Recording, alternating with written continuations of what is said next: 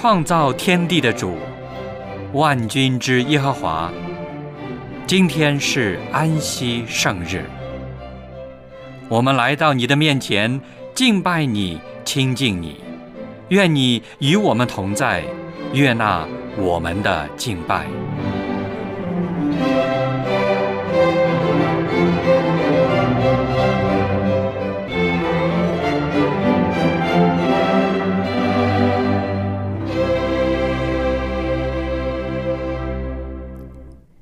各位弟兄姐妹，亲爱的朋友，主内平安，我是小杨。感谢主的保守和带领，让我们又平安的迎来了安息生日。在过去的一周里，我们为生活忙碌奔波，为家人、为朋友、为教会都付出自己的努力。到了安息日，我们可以暂时放下劳苦和重担。将自己完全交在上帝的面前，接受他所赐予我们的喜乐和平安。生日崇拜现在开始，请打开颂赞诗歌，一起来唱赞美诗第二百一十八首《光明美地》。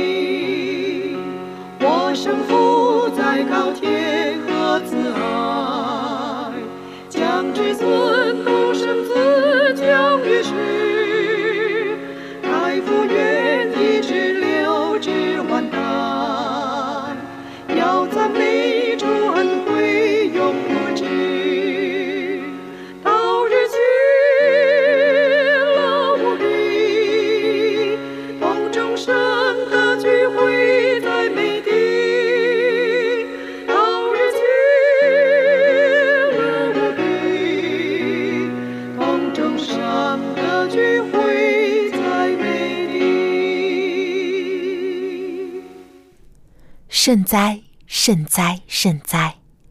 圣父、圣子、圣灵三位一体、独一的真神上帝，感谢您的爱，感谢您接纳我们做您的儿女。我们本是不配，但借着主耶稣的宝血，您赦免了我们的罪孽。唯愿天父为我们每一个人造清洁的心，使我们里面有。正直的灵，每一天都去效法主耶稣，过圣洁的生活。愿主悦纳我们今日的崇拜，奉主耶稣基督的名求，阿门。接下来又到了读经的时间，让我们一起打开圣经，翻到诗篇第五十一篇一到十七节。我们会用起音的方式来朗读这几节经文。悔罪，上帝啊，求你按你的慈爱怜恤我，按你丰盛的慈悲涂抹我的过犯。求你将我的罪孽洗除净尽，并解除我的罪。因为我知道我的过犯，我的罪常在我面前。我向你犯罪，唯独得罪了你，在你眼前行了这恶，以致你责备我的时候显为公义，判断我的时候显为清正。我是在罪孽里生的，在我母亲怀胎的时候就有了罪。你所喜爱的是内里诚实，你在我隐秘处必使我得智慧。求你用牛膝草洁净我，我就干净；求你洗涤我，我就比雪更白。求你使我得听欢喜快乐的声音，使你所压伤的骨头可以踊跃。求你掩面不看我的罪，涂抹我一切的罪孽。上帝啊，求你为我造清洁的心，使我里面重新有正直的灵。不要丢弃我，使我离开你的面。不要从我收回你的圣灵，求你使我仍得救恩之乐，赐我乐意的灵扶持我。我就把你的道指教有过犯的人，罪人必归顺你。上帝啊，你是拯救我的上帝，求你救我脱离流人血的罪。我的舌头就高声歌唱你的公义，主啊，求你使我嘴唇张开，我的口便传扬赞美你的话。你本不喜爱祭物，若喜爱，我就献上；凡祭你也不喜悦。上帝所要的祭，就是忧伤的灵。上帝呀！忧伤痛悔的心，你必不轻看。随着科技的发展，现在的医学有了很大的进步和突破，很多以前人看似不能医治的疾病，现在也都有了医治的方法。但无论人类发展到如何的地步，有一个问题是无法解决的，那就是死亡。谁能不死呢？谁又能使枯干的骸骨重新复活呢？不仅是肉体的复活，谁又能使绝望痛苦的心灵重造成满有生机和希望的心灵呢？我们可以从《圣经·以西结书》第三十七章中找到这些问题的答案。今天。望潮牧师就和我们一起来学习这张圣经。他正道的题目就是“枯骨复生”。让我们把以下的时间交给王朝牧师。各位朋友，各位弟兄姐妹，你们好。我想，在今天，我们对军队很容易理解，是不是啊？各个国家都在装备、提升自己的军力。那么，我今天要回去到历史的久远的时代，讲一段故事。我们大家都知道，希伯来人在埃及曾经受了几百年的奴役，作为亚伯拉罕的子孙。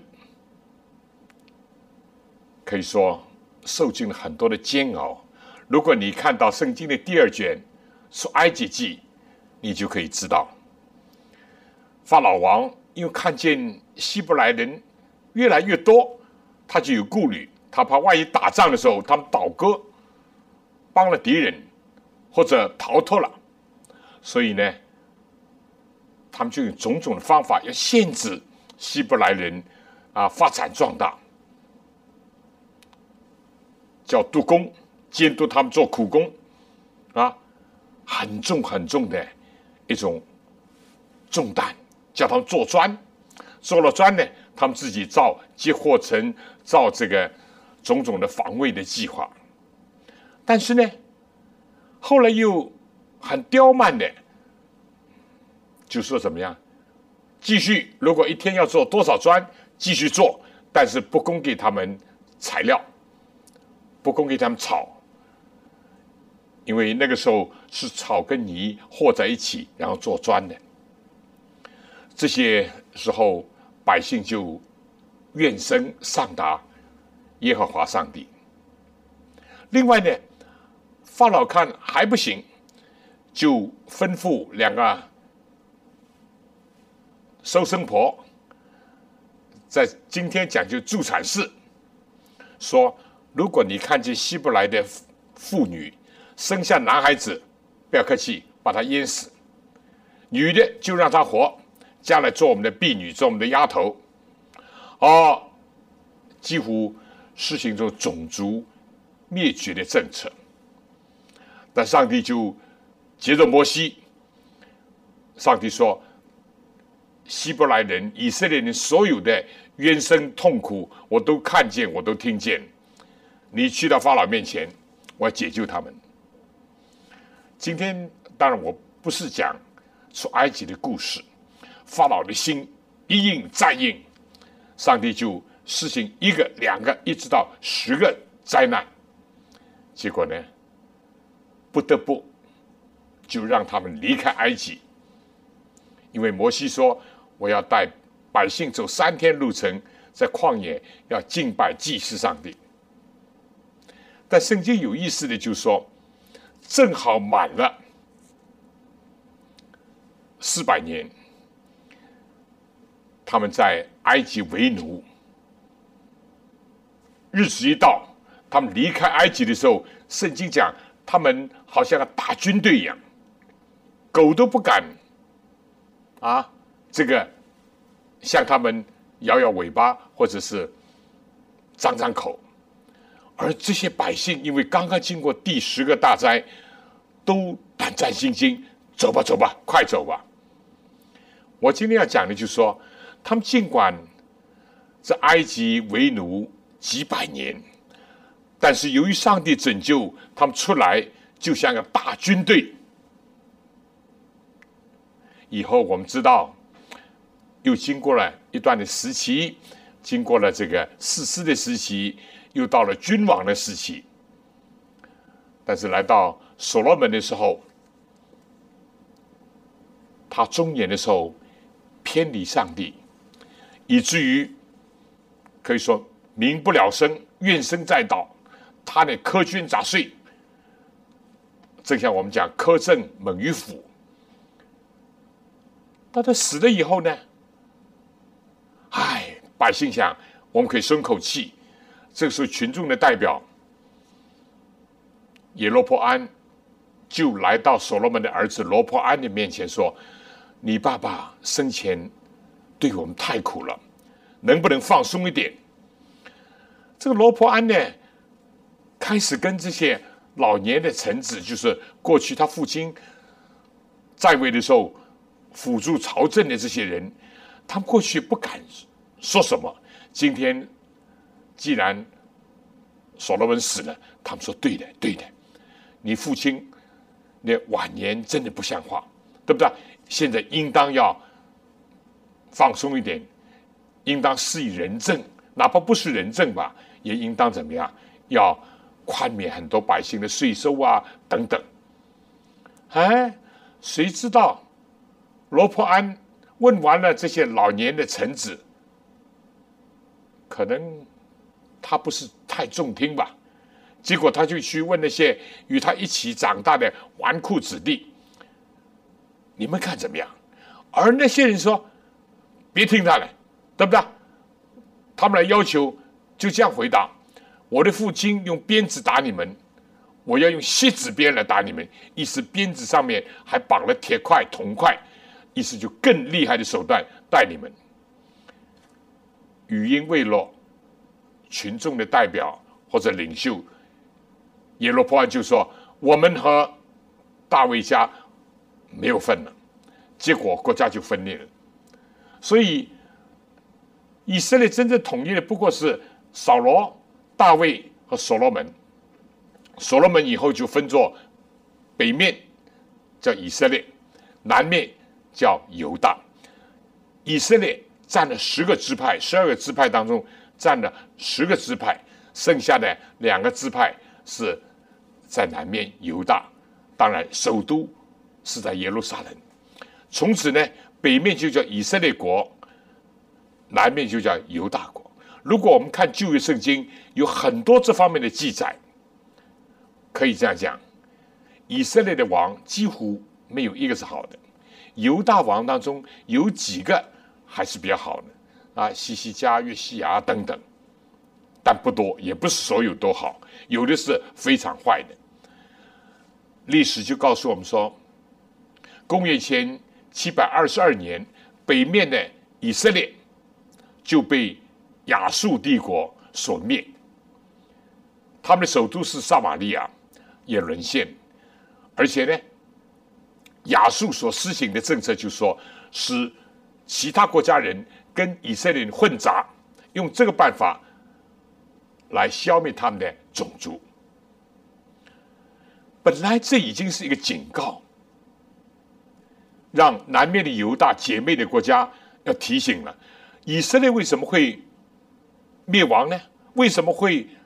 今天如此的悲惨呢，就是因为不听上帝话，偏离上帝的道，就落得今天的可悲的一个下场。给犹大一个警钟，一个提醒，但是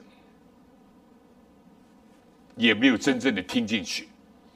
所以到了公元啊六百年左右。就是说，南面的犹大也为当时另外一个大国新兴的大国后巴比伦所灭，所以在圣经里面都记载了这个历史，啊，七百公元前七百二十二年以及公元前啊六百零几年、零八年或者零六年，就留下了这个历史，但是。上帝对亚伯拉罕所立的约，上帝拣选的一个神权的国家，他们还是上帝给他们一个应许啊！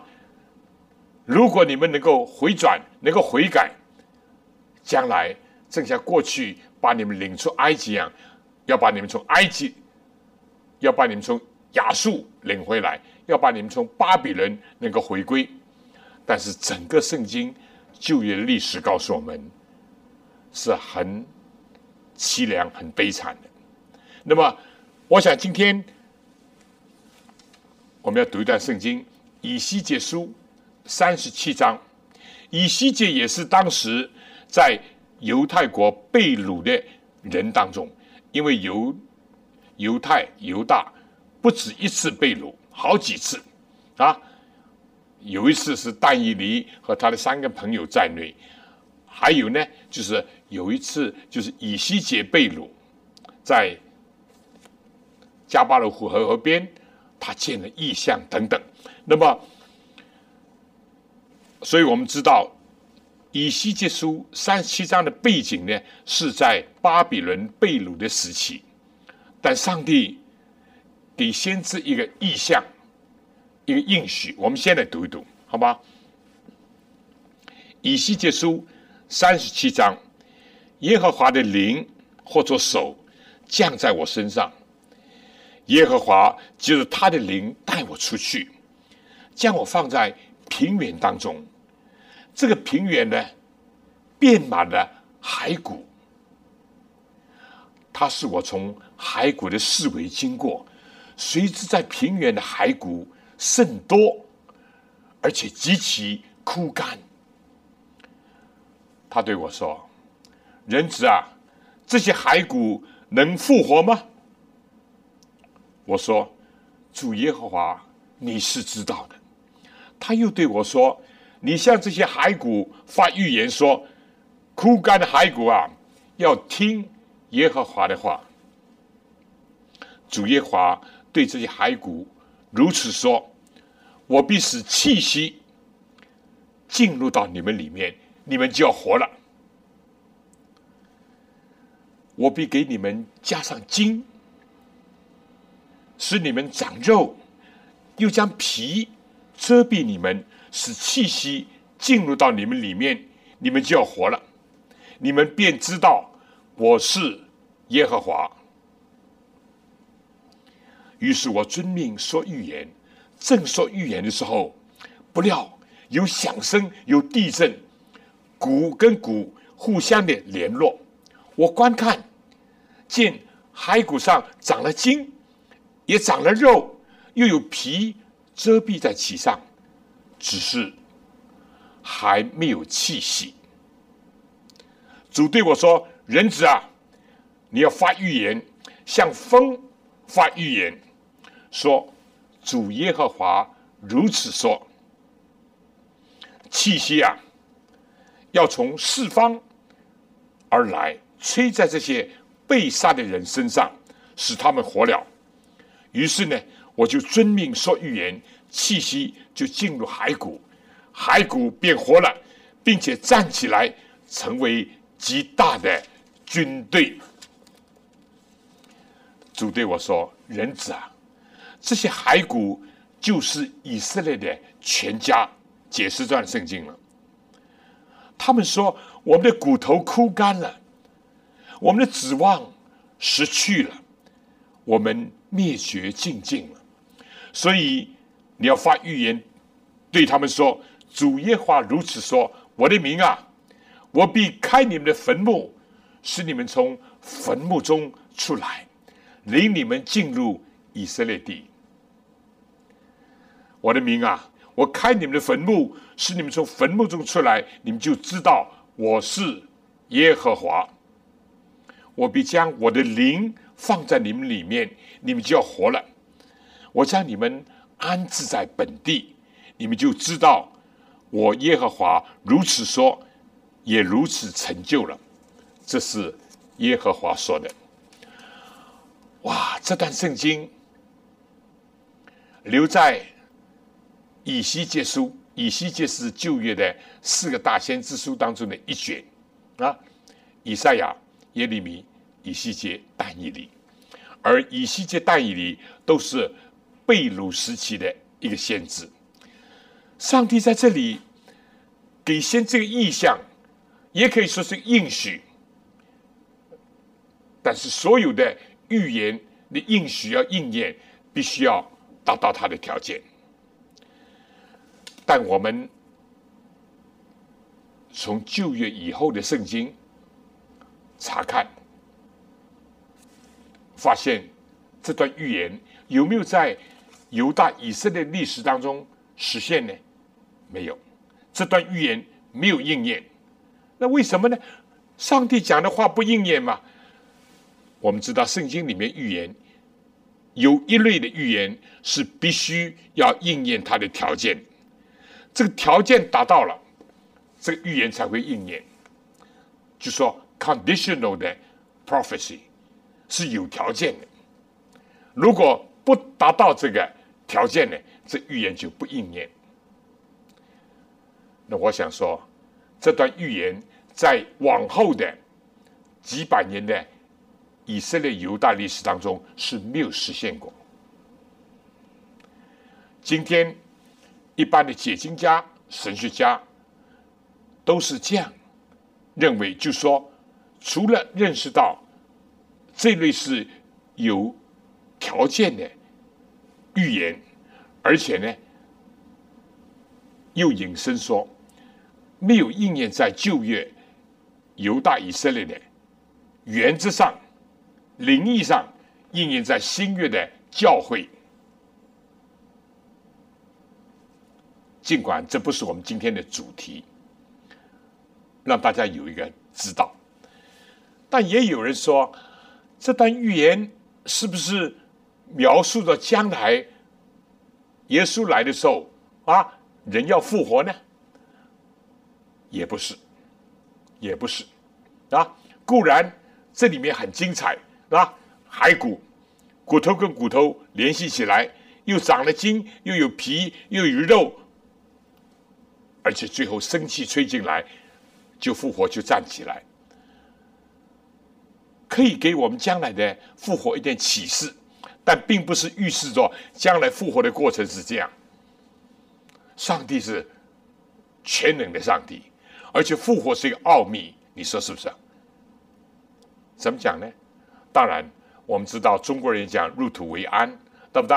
这个埋在坟墓里面啊，有的要啊，今天的坟墓啊，七年以后要去啊，这个捡这个尸骨等等。但今天火葬呢，那骨头都烧成灰了，所以灰也好，骨头也好。土葬也好，火葬也好，甚至于有的寻道者啊，天葬也好，什么好？将来的复活是一个奥秘，但在全能的上帝没有什么难成的事情，所以这段预言也不是讲到将来的复活，不过给我们一点启发，给我们一点看见，这是可以。那么。是什么呢？我想，这段圣经留在旧约，给了我们新约的教会，给了我们今天是有一个什么，有一个教导，有个启发的。啊，有意思的就是说，我一开始呢就讲，希伯来人出埃及的时候。就像个大军队，而这里呢说，如果这些骸骨将来复活了，也要站起来，成为一个极大的军队。我们说，在旧约以色列历史当中是没有成就，也千万不要套用说啊，成就在今天的这个中东以色列国家啊，一九四八年五月他们立国，不是这回事情，没有这个事情。我们说，这是。指当时的一段有条件的一个预言，因为以色列人一直被盗，一直辜负上帝，所以没有应验这段预言。因为我们从历史告诉我们，啊，犹大以色列不单单是受制于亚述巴比伦，以后也被马代波斯统治，也被希腊统治。也被罗马统治，耶稣时代就是罗马的一个省份而已。派一个巡抚总督啊，今天我们叫总督啊，有个分封的王傀儡来统治这国家。后来更加是一支王国。至于一九四八年以色列复国，是不是应验这段预言？也不是，这不是我们今天要讲的，但肯定不是，对不对？那么。这里面，我倒觉得，先来探讨一下，当时先知被上帝的灵或者上帝手带到平原，他看见什么异象呢？哦，在平原上，在遍地都满了骸骨，而且说极其枯干，极其枯干。那么，我们先要解释一下。怎么一个以色列的民族，一个上帝是拣选的一个国度，会变成一个骸骨呢？骸骨当然是死掉了，对不对？而且极其枯干呢？大家有没有看到？圣经本身是，我们就说已经解经是最正确的，是吧？上帝给以西结看这个意象，而且上帝自己也解释了这个意象。所以，我们第十一节说：“主对我说，是上帝对以西结说，人子啊，这些骸骨就是以色列的全家。所以，骸骨代表以色列的全家，代表以色列的什么呢？下面说，他们说我们的骨头枯干了，我们的指望失去了，我们灭绝尽尽了。”以色列出埃及的是大军队，在大卫的时期曾经也强盛过，在所罗门时期曾经吸引了周边的国家，甚至非洲的国家都来朝访啊，来效学。但是以后越来越走下坡，离弃上帝，不遵行上帝的啊律法命令，而且跟外族有不正当的联姻啊，或者是通婚啊，或者是勾合，啊，结果变质了。上帝说：“这些骸骨就是以色列全家。”我们懂了。那么怎么会枯干，而且极其枯干呢？因为他们说我们的指望失去了，我们灭绝尽尽了。大家可以想象，亡国奴是很辛苦的，是不是啊？日本侵占中国的时候，中国人选区很多人都心情很沉重的。那么整个世界历史，这种记录是很多的。当时，啊，有人就说以色列就好像是在两个大的磨盘当中的一粒麦子，因为周边的大国啊，埃及也是一个大国啊，亚述啊，巴比伦都是大国，把以色列当做一个麦子，在他们的磨盘里面磨，折磨他们，煎熬他们，他们想，我们没有希望了，指望灭绝了。有一度，他们尊重上帝的时候，作为一个神权国家，上帝为他们打仗，上帝为他们站立，上帝使他们国泰民安。但今天呢，离开了，上帝离开了，就像以利的时候，就以加伯，上帝荣耀离开了。到耶利米的时代，在犹大毁灭之前。先知说：“你们不要再说耶路撒冷是圣上帝的圣殿，上帝圣殿不会毁灭。你们依靠自己的谋士，依靠自己粮食，都要过去。尽管我们今天不讲历史，顺带我讲一句：有很多人说，我们读圣经，读圣经，圣经记载很多的啊，跟我们国家。”跟我们民族、跟世界有什么关系呢？好像单单是记以色列，单单记犹大，很啊，这个什么君王啊，怎么样怎么样？其实，以色列、犹大，他的国家的历史是给全世界的国家一个间接、一个提醒或者一个应许。什么时候我们能够遵循上帝的命令，替天行道？什么时候国家就兴盛？人民就平安，社会就富裕繁荣。相反，就是当时犹大以色列的悲惨的光景。所以他们说，我们的指望失去了，我们的灭绝尽尽了。这就是说，非但是骸骨，而且前面讲这些骸骨是极其枯干，怎会变成骸骨的？因为没有指望，其实上帝是给他们应许、给他们希望的，但是问题就是说，有没有听上帝的吩咐呢？以至于能够存着感恩的心领受上帝的应许呢？哪怕在苦难当中，因为有指望，就不至于怎么样呢？灰心丧胆，就不至于。枯干呢？有没有记得这圣经？我想很多人会知道，尤其我们弟兄姐妹，是吧？喜乐的心乃是良药啊！我们的港安医院，他的这个拿的这个塑料袋里面就印着“喜乐的心乃是良药”。下面一句呢？忧伤的灵使骨枯干，使得骨头都枯干。忧伤的灵，这是什么忧伤？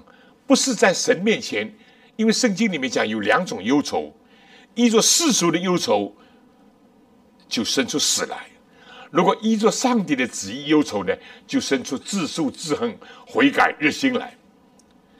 这种是一种依着世俗的忧愁，哎呀，你看，你看，上帝离开我们了，他就不问为什么上帝会离开他。你看，你看，敌人多强大，欺负我们多甚呐，他就不问为什么上帝允许这样子做。忧伤的灵使得骨头枯干，以色列全家已经是骸骨，为什么会极其枯干呢？因为他们全都。失望了。我们知道，开始被掳到巴比伦的时候，有些人很是怎么样，想念自己的祖国，想念这个被毁损的圣殿。但慢慢慢慢呢，哈，在巴比伦就注定了啊，可以说插队落户，还不止插队落户，在安家落户，甚至于怎么样呢？感觉到。蛮舒服了，就忘记了祖国，忘记了同胞，忘记了圣殿，一切的忧愁和痛苦。当然，少数人不是这样，像尼西米，他哪怕是做高官，但是他的心还在自己的祖国，对不对？还是想复兴自己的圣殿，复兴自己的民族。但是，一般的犹太人呢？亡国奴做惯了，奴性培养了，以至于让他们回国响应人不多，有响应不多，因为他们已经过惯了巴比伦的生活，不错啊啊！正像以色列出埃及的时候，这是人的奴性，本来是走在自由的大道上，本来是走向上帝的。结果他们在旷野路上遇到一些困难，哎，我们回去回去还是埃及好。我们过去在埃及坐在炉子旁边，有西瓜，有韭菜，有肉，有鱼，什么都有。现在天天吃马拉不好，他们不晓得自由是多么宝贵，做奴隶是多么的悲哀。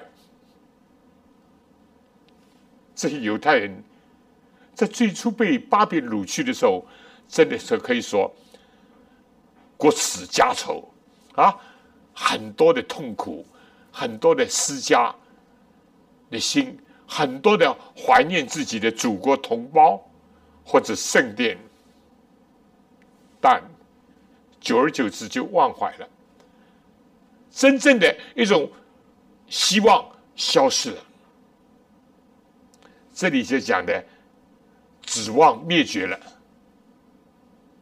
两方面，一方面。他们真正的感觉到没有希望，另外一方面呢，他们的希望已经转移了，转移到世俗，转移到苟且偷生，复兴的指望消失了。我想，我们抓住这个圣经的指点，我们就会明白了。但是，上帝永远是一个。使人有希望的上帝，上帝常常说：失败了再给你一次机会，跌倒了再可以站起来。上帝何况对他的选民，那个时候对以色列的恩典的时期还没有结束，救恩的门对他们还没有关闭。如果他们悔改，还可以复兴，还可以在世界上为上帝做见证，还可以保存他的真理。我已经讲过，以色列是个很小的国家，民族也很小，但是它所在的地理位置是在古代的欧亚非的当中。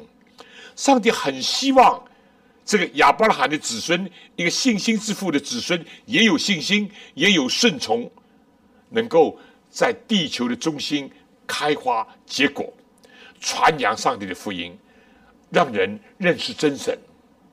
但遗憾，没有做到。这是圣经历史给我们的一个教导。但是，在这个预言里面是蛮有意思的。上帝要他们复兴，你看有两个过程。上帝说：“你就发预言，你叫风啊！”我讲一下，希伯来字这个风也好。灵也好，气也好，生命也好，是有一个字是相同的，意思就是说风吹来，风吹在骨头上有什么用啊？这是指生命的气息，上帝的灵。刚刚我们读完，上帝的灵重新进入，那么它就有生命了。但是有一个过程，你看，第一个阶段是什么样呢？骸骨跟骸骨联络了，筋也长出来了，肉也有了，皮也遮盖了这个肉了，怎么样？还是一个死人，因为没有生命。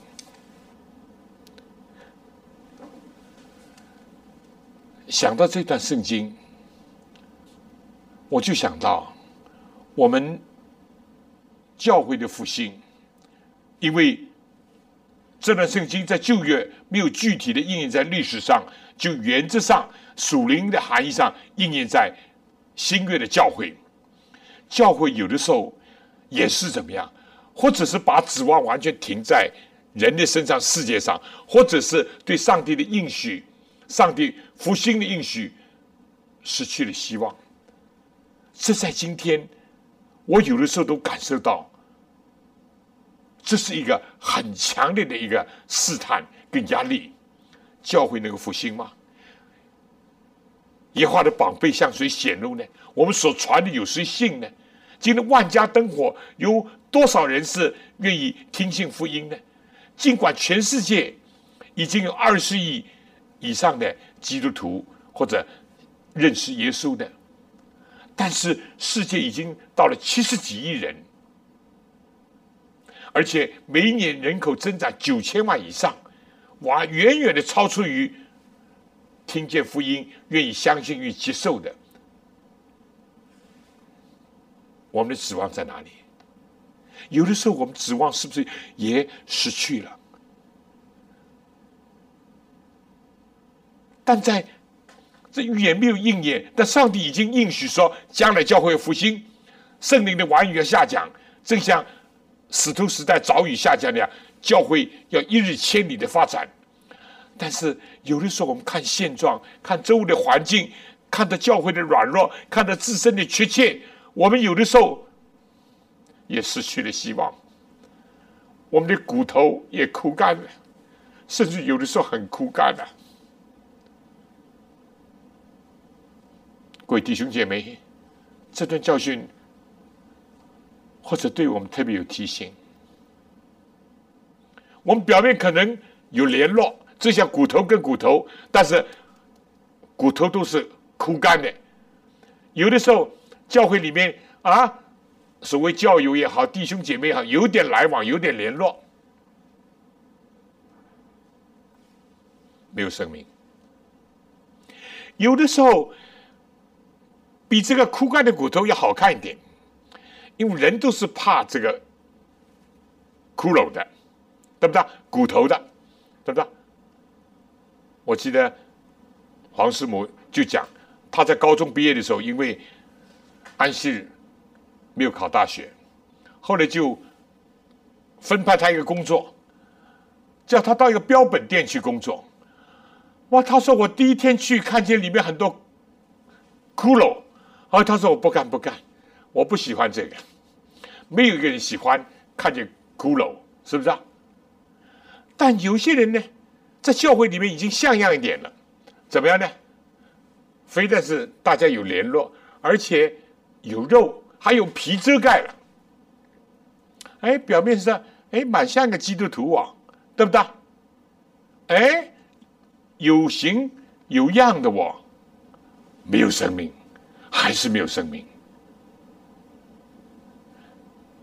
所以这段教训如果应用在今天，我们是不是有了反思呢？我们教会。聚会，大家碰头，大家联络，大家甚至开展一点圣功，做一点事情，但到底有没有生命啊？这才是一个关键的问题。所以前面讲到啊，第八节说：“我观看见骸骨上长了筋，也长了肉，又有皮遮盖其上，只是还没有气息。”上帝就对我说：“人子啊，你要发预言，像风发预言。风也就是圣灵，也就是气息，也就是生命。说主耶华如此说：气息啊，要从四方而来，吹在被杀的人身上，使他们活了。”于是我遵命说预言，气息就进入骸骨，骸骨变活了，并且站起来，成为极大的军队。各位弟兄姐妹，今天我们是不是应当更加的祈求，更加的省察自己？我到底是一个没有生命的基督徒，还是一个已经重生的基督徒？我是一个重生的基督徒，还是一个常常有圣灵感动、圣灵充满、圣灵光照的基督徒？我是一个骸骨，片散在平原，平原什么？嘿，不是在山地，不是在深沟，平原，还是能够站起来成为个大军队？今天这段信息，我觉得对我们很有帮助，很有帮助。只有得着了圣灵、上帝的生命气息进入到我们里面，我们才会改变，我们的状况才会焕然一新，不再是一个瘦削的骷髅头啊骨头，也不是一个表面。有肉有皮的化妆的基督徒，伪装的基督徒，戴着假面具的基督徒，一个不会动，更加不会打仗的一个基督徒。我意思叫属灵的战争，除非是圣灵、上帝的生命进入到我们里面，我们才会站起来。我们才会成为大军队，才会为真道打了美好的仗。什么是我们的骨肉？什么是我们的皮肉？什么是我们的生命和灵魂呢？我想，米迦书第六章第八节是很好的。上帝向你所要的是要你行公义、好怜悯、存谦卑的心。与你的上帝同行，一个人正义、公义，才是一个道德的一个脊椎，道德的脊柱。这个人有骨气，好怜悯，这是基督徒的皮肉，使得我们更加丰满饱满。但是，唯有谦卑的心与上帝同行，才是我们真正的生命。如果没有上帝的灵，没有上帝的生命，公义讲也好，做也好，说不定是自以为意的翻版。怜悯、同情、仁爱，说不定是怎么样表面的东西，伪装的东西，沽名钓誉的东西，只有。谦卑与上帝同行，我们得着这样的生命，我们才成为一个有血有肉有皮有骨有生命的一个基督徒。求主帮助我们，求主怜悯我们，求主拯救我们这一代的教会，这一代的基督徒。那么，我们怎么能够？与上帝联合呢？耶稣基督在约翰福音十五章就讲到：“我是葡萄树，你们是枝子，我父是栽培的人。如果不常常在跟树干连在一起，我们就枯干，就被剪下，就等待着收拾起来火烧。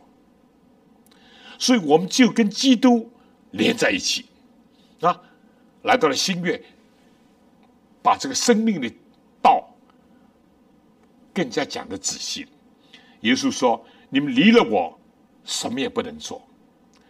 离了主耶稣基督，非但什么也不能做，不要说打仗。我一次属灵的战争，就是怎么样呢？只剩下枯干，被收集起来，将来等着焚烧。葡萄树的枝子就是这样。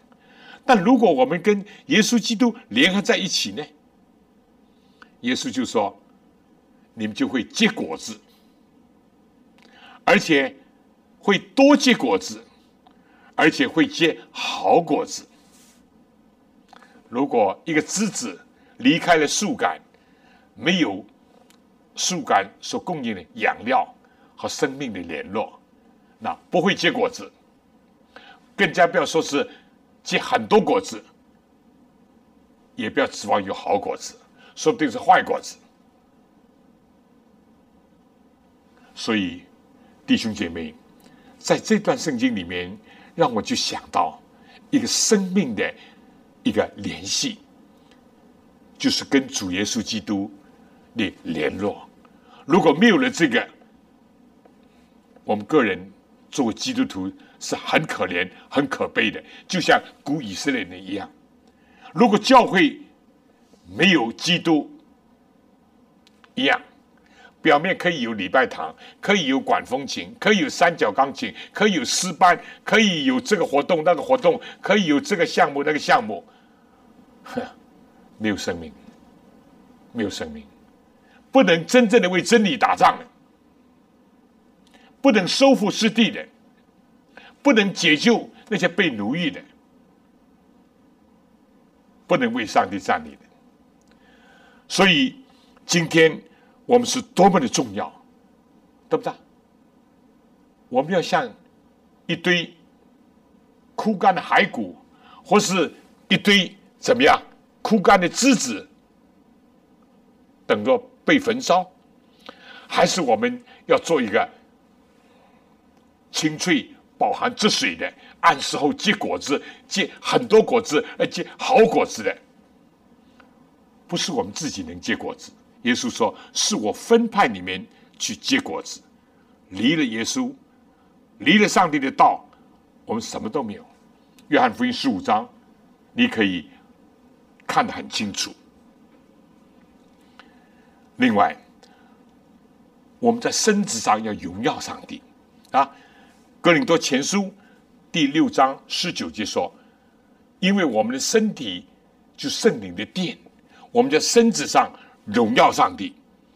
作为个人讲，我们应当先要追求属灵的生命，做个重生的基督徒，然后要发展我们的才智，上帝给我们的恩赐才干，要不断的增长。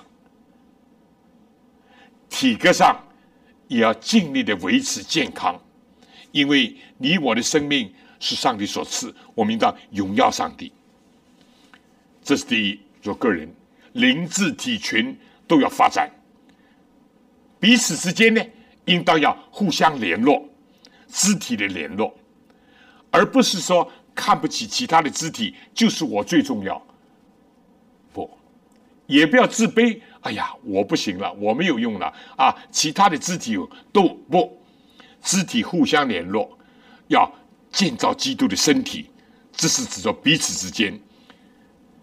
根本的指望，就是在乎上帝给教会给我们的应许。约珥书第二章，就是再要重演使徒行传第二章早雨时代的光景。但愿主能够复兴我，复兴教会，以致让这教会影响这世界。愿主慈恩。非常感谢望潮牧师的分享。我们要过圣洁的生活，不仅是在身体上有健康节制的生活习惯，更要在心灵中长存谦卑和柔和，以主耶稣的话语作为我们人生的准则和依靠。这样，我们就能从老我的枯骨中重新生出新我，越来越像主耶稣。好。最后，让我们打开颂赞诗歌，一起来唱第四百零九首《用功成圣》。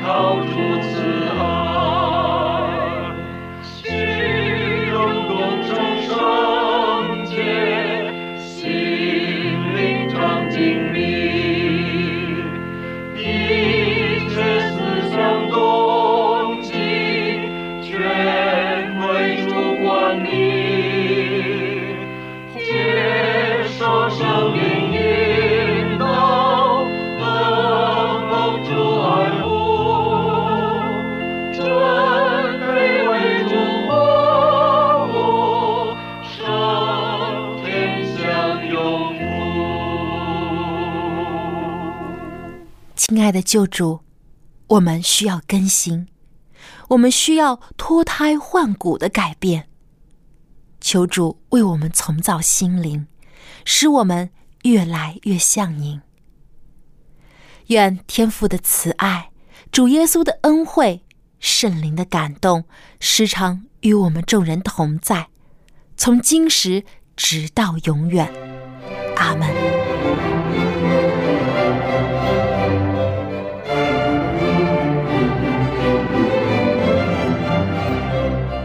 生日崇拜到此结束，谢谢收听，祝您安息日快乐。